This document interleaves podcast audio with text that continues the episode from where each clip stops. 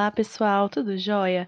Aqui é a Camila e eu vou apresentar para vocês dois artigos que, no, que nos apresentam as definições sobre interdisciplinaridade e transdisciplinaridade.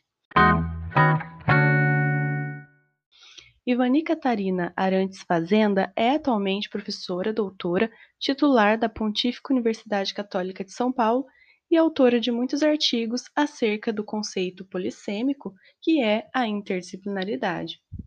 Bom, se a gente definir interdisciplinaridade como uma junção, uma mera junção de disciplinas, a gente pode pensar que o currículo em si é apenas uma formatação de sua grade, uma coisa muito assim é, limitada. Mas se a gente definir interdisciplinaridade como uma atitude de ousadia e uma busca é, em frente ao conhecimento, a gente começa a pensar em aspectos que envolvam a nossa cultura e a cultura do lugar onde vão se formar os professores, o aspecto humano.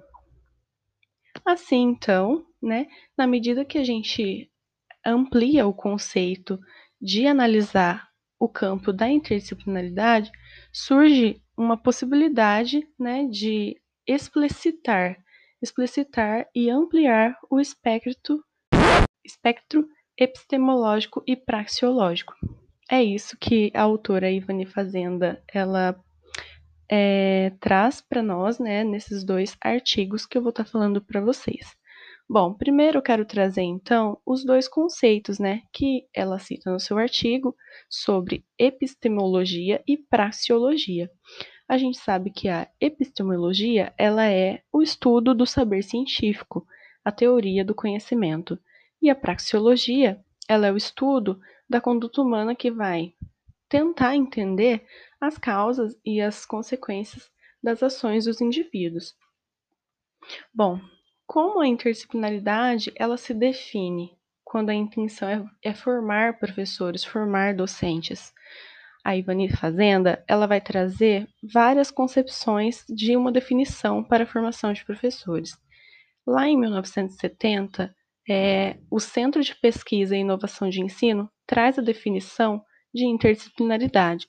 Ele fala que a interdisciplinaridade é a interação entre duas ou mais disciplinas, ou seja, é uma simples comunicação das ideias e a integração desses conceitos.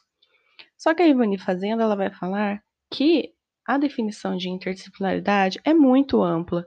Portanto, então, né, esse conceito e essa definição não é o suficiente.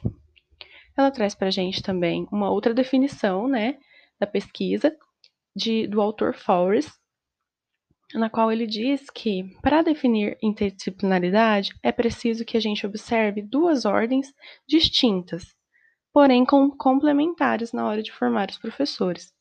É preciso ter ordenação científica, ou seja, analisar cada disciplina, é, pois os saberes eles vão se interligar, e o professor então precisa rever as suas práticas e redescobrir os seus talentos.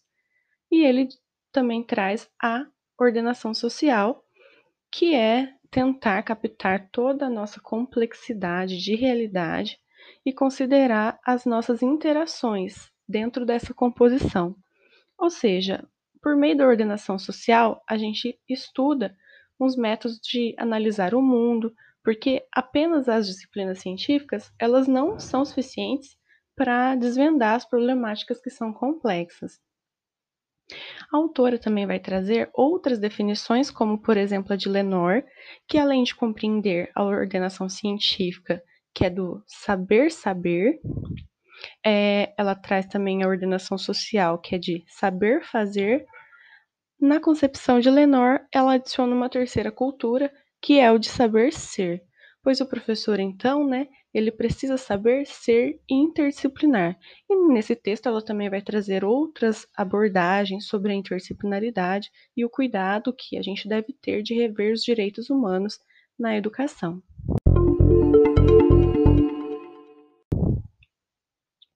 Seguindo, né, no segundo artigo, ela vai abordar interdisciplinaridade, vai trazer de novo esses conceitos múltiplos, também trazendo várias definições Porém, nesse segundo artigo, ela traz o conceito de transdisciplinaridade. Bom, ela traz mais uma vez então as definições e levanta os questionamentos. é, ela fala que os estudos da transdisciplinaridade antecedem a interdisciplinaridade.